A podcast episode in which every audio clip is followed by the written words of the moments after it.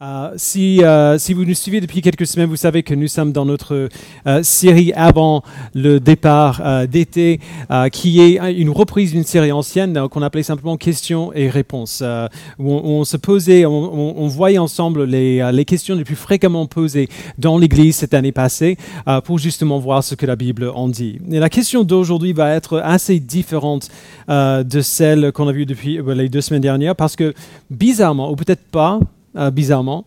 Une des questions principales qu'on nous a posées cette année, contrairement aux autres années où ce n'était pas une question prédominante, euh, c'était justement cette question du repos. Comme par hasard, c'est une des questions que je me suis posée aussi euh, le plus souvent euh, cette année. Alors juste pour euh, la petite, anecdote, il y a quelques mois, notre famille était chez Philippe et Rachel Moore. donc Philippe était l'implanteur de, de, l'église au Val d'Europe où j'ai fait mon stage d'implantation d'église avant d'implanter Connexion. plusieurs d'entre vous le connaissent d'ailleurs, on les connaît très bien. Et donc on était chez eux, les enfants jouaient, moi et Lohan on discutait avec, avec eux et ils nous demandaient simplement des choses normales, comment on allait, euh, comment l'église allait, euh, qu'est-ce qui se passe dans la famille. Donc j'expliquais un peu, tout ça.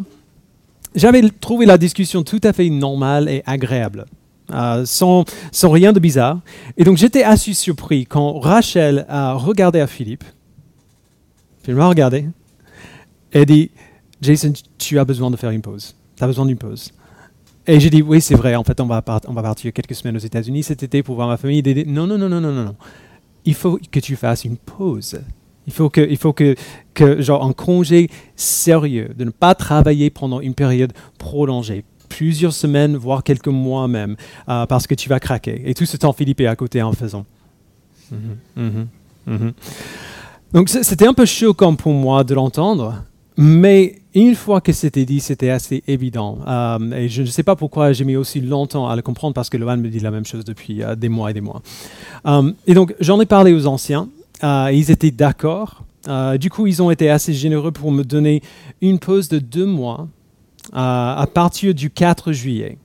Euh, jusqu'à fin août. Donc, je prêche dimanche prochain et après ça, je serai, euh, je serai euh, off. notre famille va partir, va partir un peu pendant ce temps et on sera ici le reste du temps. Donc, on sera là, on va vous voir, mais je ne travaillerai pas pendant ce temps, à part quelques engagements que je peux maintenir, mais pour lesquels le vrai travail est déjà fait, comme des mariages pour lesquels je serai présent. Donc, ce genre de choses n'est pas, pas gênant. Mais J'avoue que m'engager dans une pause de deux mois me met dans une position étrange, déjà parce que je ne l'ai jamais fait, j'ai jamais pris plus de trois semaines à la fois euh, de ma vie entière, euh, mais surtout parce que d'un côté, euh, je sais que je ne suis pas le seul à être près du bord de, de l'épuisement total, d'où cette question qui vient à répétition cette année, et surtout parce que je ne veux pas imaginer qu'une pause prolongée va suffire si on est honnête, genre une vraie, une pause prolongée n'est pas la solution miracle à, tous nos, soucis, euh, ni, même de nos soucis de fatigue. Et donc le message d'aujourd'hui est le fruit de plusieurs mois, euh, honnêtement, de réflexion et de prière et de lecture de la parole. Euh, je vous ai déjà dit dans le passé que lorsque je prêche, je prêche tout d'abord moi-même. Rarement ça a été aussi vrai euh, qu'aujourd'hui. Donc pour répondre à cette question de comment le chrétien se repose, on va se focaliser sur deux types de repos différents. Le premier, ce que je vais appeler le repos humain, et ensuite le repos fondamental. le repos humain, c'est le repos ordinaire repos physique, mental, émotionnel, euh, du stress de la vie. C'est le type de repos qu'on trouve dans les vacances et dans les siestes. D'ailleurs, si vous ne faites pas de sieste, faites des siestes. Vraiment. À partir de 35 ans, vous allez ressentir un peu un, un truc qui ne va pas dans la journée. Et je vous promets, une bonne partie du temps, une petite sieste d'une demi-heure après le déjeuner, ça, change tout. Bref, euh, je dis ça comme ça. C'est le type de, c'est le type de repos euh, qu'on peut trouver dans ces choses, dans le loisir, dans une bonne nuit de sommeil et ainsi de suite. La Bible a beaucoup de choses à dire. Euh, au sujet de ce type de repos. C'est, ancré dans une des premières choses que nous voyons dans la Bible, dans Genèse 2. Si vous vous rappelez, Dieu crée le monde en six jours, et puis après de voir que tout ce qui a été créé est bon, Dieu se repose. Genèse 2, verset 2, le septième jour, Dieu mit un terme à son travail de création. Il se reposa de son activité le septième jour. Dieu bénit le septième jour et en fit un jour saint, Parce que ce jour-là, il se reposa de, de toute son activité, de tout ce qu'il avait créé. Alors, bien sûr, la, genre, la première chose que je vois si j'enlève si mes lunettes de chrétien et je regarde ça de manière objective, c'est si c'est Dieu, est-ce qu'il a vraiment besoin de sommeil? Il est vraiment fatigué? Après six jours? Non, bien sûr que non. Il, ne se fatigue pas, il n'a pas besoin du repos. Le repos qu'il prend, c'est une session intentionnelle d'activité, où il décide d'arrêter. Et, il fait en partie euh, cela pour montrer le modèle euh, pour les humains quand il établira son alliance avec son peuple. Euh, quand il donne la loi à son peuple plus tard, il leur donne un jour de repos pour tout le peuple tout entier. Exode chapitre 20. Souviens-toi de faire du jour du repos un jour saint pendant six jours, tu travailleras, tu feras euh, tout ce que tu dois faire, mais le septième jour est le jour de repos euh, de l'Éternel, ton Dieu. Tu ne feras aucun travail, ni ton toi, ni ton fils, ni ta fille, ni ton esclave, ni ta servante, ni ton bétail, ni l'étranger qui habite chez toi. Donc tout le monde. En effet, en six jours, l'Éternel a fait le ciel, la terre, la mer et tout ce qui s'y trouve, et il s'est reposé le septième jour. Voilà pourquoi l'Éternel a béni le jour du repos et en a fait un jour saint. Et donc, un jour par semaine, pendant cette journée euh, qu'on appelait le sabbat, les gens sont appelés à ne pas travailler et à se concentrer sur Dieu. Alors ça, rien que cette, euh, cette réalité nous dit plusieurs choses différentes.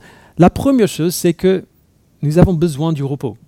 Ce n'est pas, pas une surprise pour nous, mais on en a besoin. Ce n'est pas une surprise, on le sait, mais on oublie assez souvent dans la pratique. Euh, c'est évident, mais le commandement du sabbat nous rappelle que peu importe combien nous nous sentons euh, suffisants à nous-mêmes, nous ne le sommes pas. On ne peut pas tout faire, on a besoin du repos. La deuxième chose, c'est que même si on a besoin de repos, on n'a peut-être pas autant besoin, euh, pardon, on n'a peut-être pas besoin d'autant de repos qu'on imagine. Euh, Dieu nous connaît mieux que nous parce qu'il nous a créés et le schéma qu'il a établi pour les humains n'était pas une semaine de 35 heures, plus des ponts, plus des vacances, 10 euh, semaines de vacances euh, par an. C'était une semaine de 6 jours avec un jour de repos et des fêtes qui venaient pendant le reste de, l'année. Alors, je vais revenir à ça tout à l'heure. Je sais peut, on peut mal prendre ça. La troisième chose, c'est que le repos fondamental dont le peuple de Dieu a besoin se trouve véritablement en lui. Ce n'est pas un accident que le jour du repos devait aussi être le jour où le peuple devait se rassembler pour adorer Dieu. C'est pour cela qu'on se rassemble pour louer le dimanche. Dieu veut que nous trouvions même notre repos ordinaire et humain en lui. Et ça aussi, on va y revenir tout à l'heure. Euh, je ne vous dis rien de nouveau là. Euh, nous avons besoin de repos. On a besoin de repos ordinaire et humain. Dieu le savait, il le sait toujours, et il a parlé, euh, il a parlé à son peuple de ce besoin dès le tout début. Mais on, a parfois, euh, on peut parfois appliquer cette idée de manière qui ne soit pas saine nécessairement. Et donc, rapidement, voici quelques travers possibles dans lesquels on peut tomber quand on pense à ce sujet, avant même d'aller à la parole. La première, la première chose, le premier travers, ce serait d'utiliser ce besoin de repos comme une excuse pour la paresse. beaucoup de gens, euh, et je m'inclus là-dedans, euh, beaucoup de gens, sous le prétexte d'avoir besoin de repos, se permettront de devenir passifs, de devenir oisifs, de devenir feignants. Tout travail nous semblera comme un fardeau immense, et donc on va dépendre d'autres gens pour faire des choses difficiles pour nous et on ne se lèvera pas pour faire l'effort nous-mêmes. Les proverbes ont pas mal de choses à dire au sujet du paresseux. Et pas l'animal, mais celui ou celle qui est paresseux. Euh, et, donc, alors que Dieu dit que, que le repos est très important, il dit aussi que le travail est très important. Avant que le péché arrive dans le monde, Dieu a créé l'homme et lui a donné du travail. Le travail en lui-même, c'est une bonne chose. Et malgré ce qu'on peut imaginer, on a besoin de travail tout autant qu'on a besoin du repos. On a besoin du travail tout autant qu'on a besoin du repos. Dieu travaille toujours et il nous a créés pour travailler. Le deuxième travers, ce serait d'appliquer cette règle d'un jour de repos par semaine de manière trop rigide qui ignorent l'état dans, lequel, nous sommes. Euh, j'ai fait ça pendant longtemps, un, peu de manière naïve. Je me suis dit, puisque Dieu, dans sa sagesse, a dit au peuple de se reposer un jour par semaine, je vais faire ça. Un jour par semaine euh, euh, de congé. apparemment, c'est ça qu'il faut. C'est ça que je me suis dit. Mais Dieu sait bien que parfois, on a besoin de plus que ça, ou on a besoin d'aide Vous vous souvenez de Moïse euh, quand il, s'épuisait dans son travail de diriger, le peuple, il prenait trop sur lui-même. Dieu a envoyé son beau-père pour lui dire qu'il devait arrêter ça, qu'il avait besoin d'autres gens pour lui enlever un peu, euh, un peu de ce fardeau. Alors parfois on a besoin d'aide ou parfois on a besoin d'une pause plus conséquente, d'une période plus prolongée du repos, euh, ou alors simplement d'ajuster des choses dans notre vie, d'enlever certains éléments de notre planning, euh, parce que pour de nombreuses raisons on a besoin de plus que ça. On ne devrait pas se culpabiliser euh, pour faire, de, de, faire cela. Le troisième travers, ce serait de traiter le loisir comme le but. Souvent, nous mettons les choses qu'on aime faire, et moi, je suis le pire pour ça. Euh, on, met les choses qu'on aime faire, nos loisirs ou nos, hobbies, euh, dans le même panier que le repos. Et il y a des choses qui se chevauchent dans, ces domaines-là. Mais combien parmi nous ont fait l'expérience d'être encore plus fatigués après les vacances qu'au début?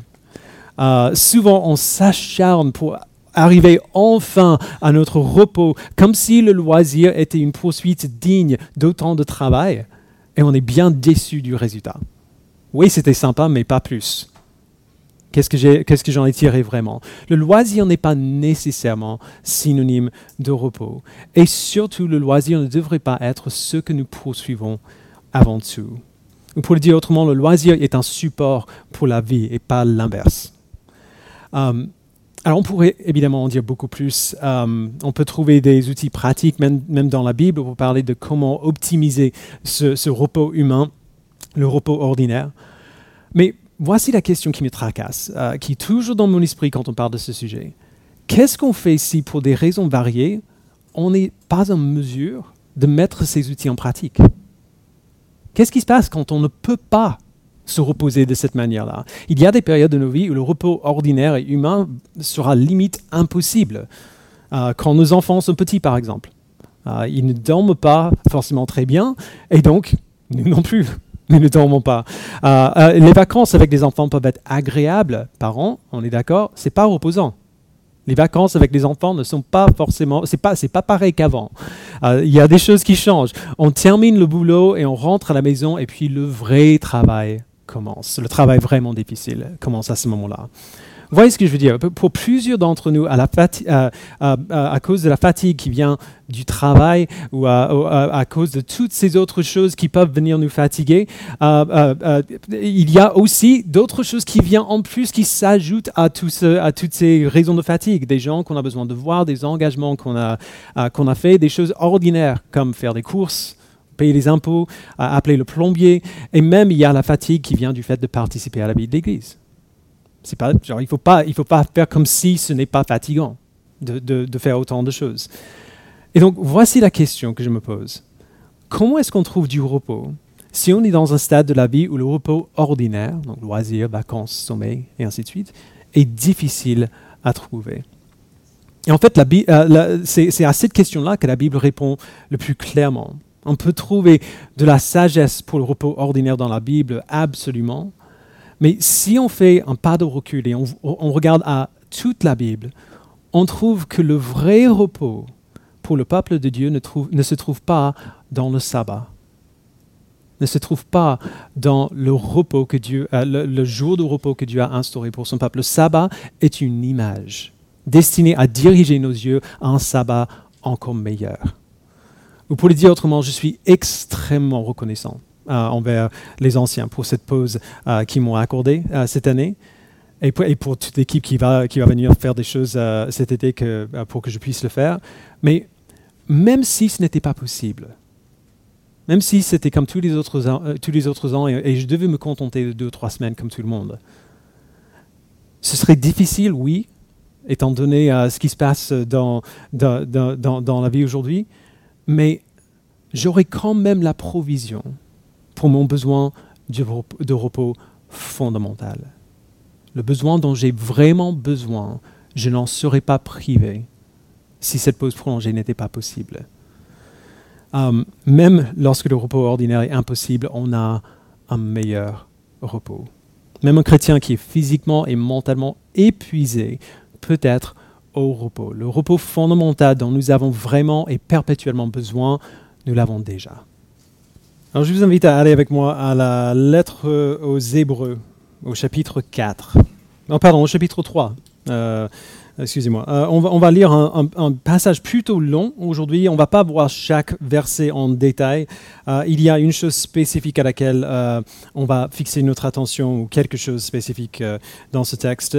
Juste pour rappeler, dans les premiers chapitres de cette lettre, l'auteur a posé l'argument que Jésus-Christ est l'image du Dieu invisible qui, par son sacrifice à la croix pour nos péchés, est devenu le grand prêtre ultime pour son peuple. Si vous en souvenez, euh, si vous connaissez un petit peu l'Ancien Testament, dans la loi de Moïse, le grand prêtre était celui qui devait entrer dans le temple ou dans le tabernacle pour faire des sacrifices pour le peuple, pour leurs péchés, afin qu'ils puissent demeurer dans la présence de Dieu. C'était un peu le, médiateur entre Dieu et son peuple. L'auteur dit que le sacrifice de Jésus est meilleur que tous ces autres sacrifices parce que Jésus est le Fils de Dieu. Alors le sacrifice de sa vie pour les nôtres est un sacrifice qui est une fois pour toutes. Il n'y a plus besoin de sacrifice et plus besoin de ce grand prêtre euh, humain intermédiaire qui reste là euh, pour être, être le médiateur entre nous et Dieu. Maintenant, Jésus tient cette place-là. Il se tient comme le meilleur grand prêtre, celui qui nous a rachetés, euh, qui a payé pour nos péchés et qui maintenant se tient dans la présence de Dieu en tant que notre avocat pour que nous puissions rester dans la présence de Dieu avec lui. Et puis au chapitre 3, verset 7, l'auteur dit, en gros, puisque tout ce que je viens de dire est vrai, puisque toutes ces choses sont vraies, il y a une promesse que Dieu donne et un appel que Dieu nous fait. Euh, donc euh, lisons ensemble euh, à partir du verset 7 de Hébreu chapitre 3. C'est pourquoi, comme le dit le Saint-Esprit, aujourd'hui si vous entendez sa voix, n'endurcissez pas votre cœur, comme lors de la révolte, comme le jour de la tentation dans le désert Là, vos ancêtres m'ont provoqué, ils m'ont mis à l'épreuve et ils m'ont vu agir pendant 40 ans. C'est pourquoi j'ai été irrité contre cette génération et j'ai dit, ils ont toujours un cœur qui s'égare, ils n'ont pas connu mes voies. Aussi j'ai juré dans ma colère, ils n'entreront pas dans mon repos. Donc juste une pause rapide euh, entre parenthèses. Là, il part d'un épisode qu'on voit dans Exode 17, dans Nombre 14, où le peuple se plaignait euh, que Dieu ne pourvoyait pas à leurs besoins malgré le fait qu'il venait de les secourir de l'esclavage euh, en Égypte. Leur cœur était rebelle contre lui et donc Dieu leur a dit qu'ils n'entreraient pas dans la terre promise, mais que ce serait plutôt leurs enfants qui allaient le faire. cette terre de repos qu'il a promis à son peuple, il a dit, vous, vous n'y entrerez pas, ce sera plutôt vos enfants. Donc c'est de ça qu'il parle. Euh, verset 12. Faites attention, frères et sœurs, qu'aucun de vous n'ait un cœur mauvais et incrédule qui le détourne du Dieu vivant. Au contraire, encouragez-vous les uns les autres chaque jour, aussi longtemps qu'on peut dire aujourd'hui, afin qu'aucun de vous ne s'endurcisse, trompé par le péché. En effet, nous sommes devenus les compagnons de Christ, pourvu que nous retenions fermement jusqu'à la fin notre position première, aussi longtemps qu'il est dit, aujourd'hui, si vous, entendez sa voix, n'endurcissez pas votre cœur, euh, comme lors de la révolte. Qui s'est en effet révolté après avoir entendu? N'est-ce pas tous ceux qui étaient sortis d'Égypte sous la conduite de Moïse? Contre qui Dieu a-t-il été irrité pendant 40 ans? N'est-ce pas contre ceux qui avaient péché et dont les cadavres sont tombés dans le désert? Et à qui a-t-il juré qu'il n'entrerait pas dans son repos, sinon à ceux qui avaient désobéi? Ainsi nous voyons qu'ils n'ont pas pu y entrer à cause de leur incrédulité. Redoutons donc, alors que la promesse d'entrer dans son repos reste valable, que l'un de vous ne semble être resté en arrière. En effet, cette bonne nouvelle nous a été annoncée aussi bien qu'à eux. Mais la parole qu'ils ont entendue ne leur a servi à rien parce qu'ils n'étaient pas unis dans la foi à ceux qui ont écouté.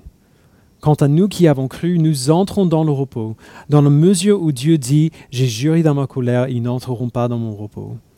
Pourtant, son travail était terminé depuis la création du monde. En effet, il a, il a parlé quelque part ainsi au sujet du septième jour, et Dieu se reposa de toute son activité le septième jour. Et dans ce passage, il dit encore, Ils n'entreront pas dans mon repos. Ainsi, certains ont, encore la possibilité d'y entrer, et les premiers à recevoir cette bonne nouvelle n'ont pas accédé au repos à cause de leur désobéissance.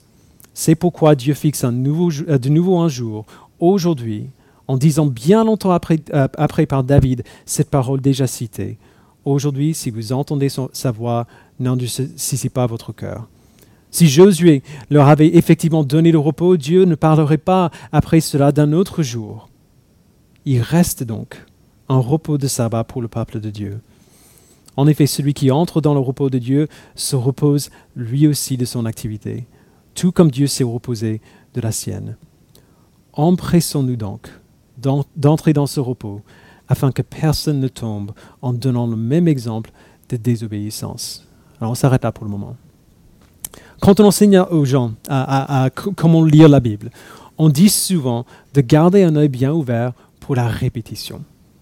Si un auteur euh, répète la même chose plusieurs fois en peu de temps, c'est quasi certain que l'auteur essaie d'attirer notre attention sur quelque chose qui est vraiment important. Et dans ce passage, on voit deux phrases répétées trois fois. La première est l'appel que Dieu donne au lecteur de sa lettre. Aujourd'hui, si vous entendez sa voix, n'endurcissez pas votre cœur, comme lors de la révolte. La deuxième, c'est la conséquence de ne pas répondre à cet appel, j'ai juré dans ma colère, ils n'entreront pas dans mon repos. Alors, voici deux choses auxquelles l'auteur essaie de forcer notre attention. Son message, c'est qu'il est possible d'endurcir son cœur de telle façon que nous n'entrions pas dans le repos que Dieu a promis pour son peuple. Alors, dire ça, ça peut effrayer les calvinistes comme moi, qui croient que euh, si Dieu nous a donné le salut par le Saint-Esprit, il ne nous enlèvera pas ce salut. Et donc, qu'est-ce que ça veut dire si ça ne veut pas dire ça? Qu'est-ce que Dieu veut dire quand il nous dit de ne pas endurcir nos cœurs de, peur euh, qu'on n'entre pas dans son repos? L'auteur l'explique d'abord un peu plus tôt dans les versets 17 à 19 du chapitre 3. Contre qui Dieu a-t-il été irrité pendant 40 ans? N'est-ce pas contre ceux qui avaient péché et dont les cadavres sont tombés dans le désert Et à qui a-t-il juré qu'il n'entrerait pas dans mon repos, sinon à ceux qui avaient désobéi? Ainsi, nous voyons qu'ils n'ont pas pu y entrer à cause de leur incrédulité. Alors c'est vraiment important de voir sa façon de dire les choses. Il a dit, ils, ils ne sont pas entrés dans son repos, ils sont tombés dans le désert à cause de leur péché, parce qu'ils ont désobéi, et puis au verset 19, il dit qu'ils n'ont pas pu entrer dans le repos à cause de leur incrédulité. Vous voyez le lien qu'il fait entre les deux. Cet endurcissement de cœur, c'est ça. C'est l'incrédulité qui se manifeste dans la désobéissance à Dieu. Le peuple n'a pas cru et donc ils sont tombés dans la désobéissance. On n'a pas confiance en lui et donc on ne lui obéit pas vous voyez ce qu'il dit. Nous avons cette promesse du repos que Dieu donne à son peuple, qui est d'abord une promesse qu'on dit eschatologique, c'est-à-dire une promesse qui parle, qui parle de, euh, de, la fin de ce monde actuel, le repos qu'on va avoir au retour de Christ. Et, c'est cela qui veut dire quand il dit euh, dans le chapitre 4, verset 9, il reste donc un repos de sabbat pour le peuple de Dieu. Mais Dieu dit que ce repos est pour ceux qui ont la foi dans, dans l'œuvre accomplie de Christ. Et comme on voit de, plein, euh, euh, plein de fois dans les lettres de Jean et de Jacques, cette foi en Christ se manifeste comment? Par la persévérance pour obéir au commandement de Dieu. Pas la perfection, mais la persévérance. Cette promesse n'est pas pour ceux qui sont incrédules et qui donc persistent dans la désobéissance, persistent dans le péché. Alors, même si ça nous semble un peu contre-intuitif, voici ce que l'auteur dit. Si vous voulez entrer dans le repos de Dieu, travaillez dur pour poursuivre l'obéissance. Chapitre 4, verset 11. Empressons-nous donc d'entrer dans ce repos, afin que personne ne tombe en donnant le même exemple de désobéissance. Sans ce travail d'empressement, de persévérance, malgré la difficulté, nous tomberons dans la désobéissance et nous n'entrerons pas dans ce repos. Et, c'est là où ce texte est vraiment formidable. Il nous dit comment éviter cela. Il nous dit comment faire ce travail, euh, ce travail de poursuite et de persévérance dans l'obéissance. Et il le fait en décrivant les moyens que Dieu nous donne pour le faire. Et ces moyens assurent non seulement notre persévérance et notre repos éternel, non, seulement le repos futur qu'on aura au retour de Christ, mais ces moyens assurent notre repos actuel aujourd'hui aussi. Lisons encore le verset 11 et puis on va continuer. Empressons-nous donc d'entrer dans ce repos, afin que personne ne tombe en donnant le même exemple de désobéissance. En effet, La parole de Dieu est vivante et efficace. Plus tranchante que toute épée à deux tranchants, pénétrante jusqu'à séparer l'âme et esprit, jointure et moelle, elle juge les sentiments et les pensées du cœur. Aucune créature n'est cachée devant lui, tout est nu et découvert aux yeux de celui à qui nous devons rendre compte. Donc voici le, premier moyen que Dieu nous donne pour, pour poursuivre, pour persévérer dans l'obéissance afin d'entrer dans ce repos éternel. C'est sa parole. Alors je sais que pour certains d'entre vous, euh, vous n'êtes pas de grands lecteurs, et donc quand on n'arrête pas de vous dire, lisez la parole, lisez la parole, lisez la parole, je, je sais que c'est je, sais que c'est plus fatigant qu'autre chose assez souvent. Genre ça, ça, vous donne encore plus de travail et un travail qui est difficile pour vous en plus. Mais voici pourquoi la diligence pour lire et pour étudier et pour connaître et pour mémoriser la parole de Dieu est, est, essentielle pour le repos. Ce n'est pas contre le repos que Dieu promet, c'est le moyen du repos que Dieu nous donne. Regardez au verset 14 à 16 qui viennent juste après. Donc il parle de cette parole de Dieu.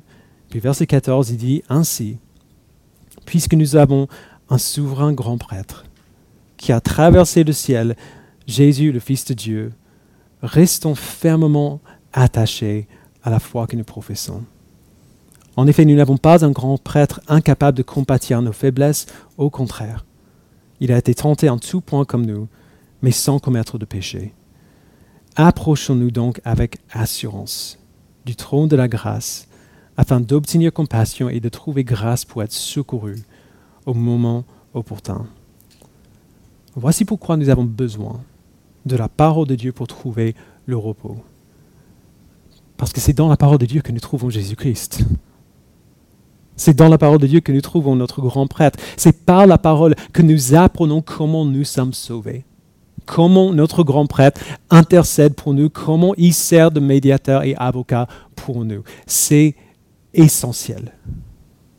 Qu'on le sache ou non, notre péché, notre rébellion contre Dieu, c'est la cause principale du manque de repos dans notre vie. C'est le stress derrière tous les autres stress et la fatigue derrière toutes les autres fatigues. Et en Christ, qu'est-ce qu'on trouve Selon ces versets, on trouve de la grâce, on trouve de la compassion, on trouve un grand prêtre qui peut compatir à nos faiblesses, parce qu'il sait ce que c'est. Il a vécu lui-même, il sait combien c'est difficile. En tout point, il a été tenté comme nous. C'est impossible de surestimer le repos simple, genre mental, émotionnel, qui vient du fait de savoir que Jésus comprend ce qu'on vit. Il sait ce que c'est.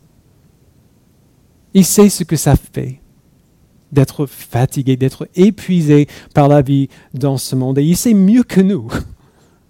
Il comprend ce par quoi on passe. Et donc, il a de la compassion pour nous. Il nous donne librement son pardon, pas à contre-coeur.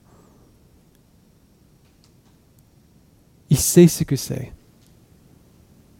Et puisque Christ, en même temps, est un bon grand prêtre, puisqu'il a traversé chaque tentation, mais a réussi à résister à chaque tentation jusqu'à la fin, il sait aussi comment nous pouvons y résister nous-mêmes. Il sait nous aider, il sait nous enseigner. Il sait nous montrer l'obéissance, nous enseigner l'obéissance. Ce n'est pas facile et c'est souvent douloureux, mais l'obéissance que Jésus nous enseigne apporte aussi du repos. Et pas un repos mystique ou hyper spirituel, mais un repos simple, ordinaire et très humain. Tout comme on ne peut pas surestimer le repos qui vient de savoir, du fait de savoir que Jésus nous comprend, on ne peut pas non plus surestimer le repos qui vient d'une conscience pure qui vient du fait de savoir qu'on a fait ce que Dieu nous a appelé à faire. Peut-être, qu'on a, peut-être que les choses ne se sont pas passées comme on aurait voulu, mais au moins on a fait ce qu'on devait faire. Même si le sommeil est difficile, et je, sais qui vous êtes, hein, même si le sommeil est difficile, nous pouvons bénéficier du sommeil du juste. Même si on a du mal à trouver le sommeil à cause des bébés qui pleurent, des voisins qui sont bruyants, ou des difficultés au travail, peu importe, nous pouvons nous reposer dans le repos du pardonné. Votre vie tombe peut-être en miettes autour de vous. Mais il y a une confiance et une paix inestimables qui viennent du fait de savoir que vous faites ce que Dieu vous appelle à faire. Et que lors de, ces jours où vous ratez, que votre grand prêtre vous comprend et a de la compassion et de la grâce lorsque vous en avez besoin. Ce texte nous appelle à un certain nombre de réponses très claires. La première, c'est de croire. Si vous, entendez sa voix, n'endurcissez pas votre cœur. Certains d'entre vous sont fatigués parce que vous n'arrivez pas à vraiment croire que, euh, comme Jésus a dit dans Matthieu 11, vous, avez du mal à croire que vivre en obéissance à Dieu est vraiment plus reposant que lui résister. Donc ce texte vous appelle à croire, à lui faire confiance qui sait comment nous donner le repos. La deuxième réponse à laquelle ce texte nous appelle, c'est d'obéir. Certains d'entre vous, vous êtes fatigués parce que vous savez ce à quoi Dieu vous appelle et vous ne le faites pas. Vous savez exactement ce que Dieu vous appelle à faire et vous résistez à le faire quand même. Je, sais que vous pensez que persévérer dans l'obéissance, ne, pas céder à la tentation est difficile, voire impossible. Mais je vous promets, le Saint-Esprit est plus fort que votre péché. Résister au Saint-Esprit est bien plus fatigant que résister au péché, que lutter contre votre péché. La troisième réponse, on l'a lu tout à l'heure, euh, mais, vite, et, et c'est de ne pas essayer de faire cela tout seul. Chapitre 3, verset 12, Faites attention, frères et sœurs, qu'aucun de vous n'ait encore mauvais, incrédule, qui le détourne du Dieu vivant. Au contraire, encouragez-vous les uns les autres chaque jour, aussi longtemps qu'on peut dire aujourd'hui, afin qu'aucun de vous ne s'endurcisse, trompé par le péché. Et chapitre 4, verset 1, Redoutons donc alors que la promesse d'entrer dans ce repos reste valable, que l'un de vous ne semble être resté en arrière. Si nous essayons de faire cela, de faire tout cela seul, ça ne marchera pas. Alors, Dieu fait grâce dans ces circonstances c'est vraiment, vraiment, vraiment impossible. L'apôtre Jean, sur l'île de Patmos, Dieu fait grâce. Mais si on essaie, dans un contexte où on a accès à, une communauté de frères et sœurs en Christ qui peuvent nous aider, si on essaie de faire cela seul, ça ne marchera pas. On a besoin les uns des autres. Et on a aussi une responsabilité les uns envers les autres. Personne n'est laissé derrière. Et voici comment il nous dit de nous aider les uns les autres, ce dont nous devons constamment nous rappeler les uns aux autres. Dans la parole de Dieu, nous trouvons notre grand prêtre. Nous trouvons la compassion de Dieu incarnée dans la personne de Jésus-Christ. Dans notre grand prêtre, nous trouvons le repos aujourd'hui nous trouvons l'assurance que le problème fondamental de notre vie est résolu, qu'il a fait ce que nous sommes incapables de faire. Dans le repos de Christ, nous trouvons la persévérance pour obéir à Dieu. Nous trouvons la liberté et le maître qu'il nous faut pour apprendre à persévérer dans l'obéissance à Dieu. Nous trouvons une conscience pure et le repos spirituel et euh, mental et émotionnel qui en découle. Et enfin, en persévérant dans cette obéissance, nous trouvons l'assurance du repos parfait et éternel qu'on aura au retour de Christ.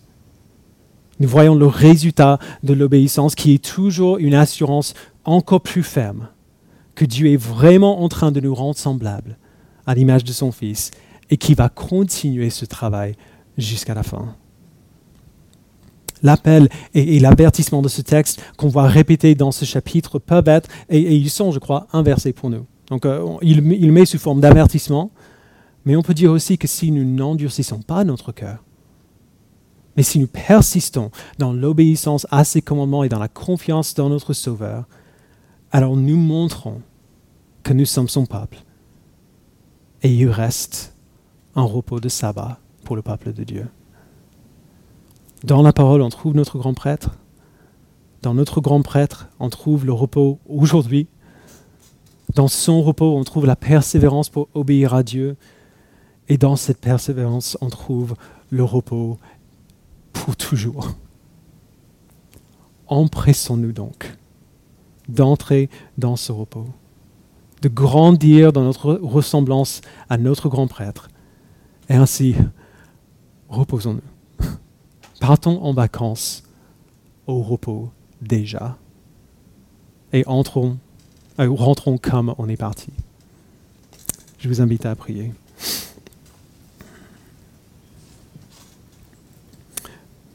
Père, ce texte est presque trop riche pour euh, digérer en une fois. Euh, on peut arriver à comprendre ce que tu nous dis ici, mais qu'est-ce qu'on a du mal à le vivre?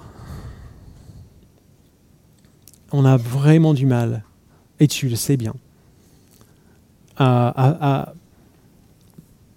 ne pas regarder à tout ce qui se passe autour de nous, à tout ce qui se passe en nous de manière superficielle, genre la manière dont nous gérons les, euh, les stress euh, et, les événements de notre vie.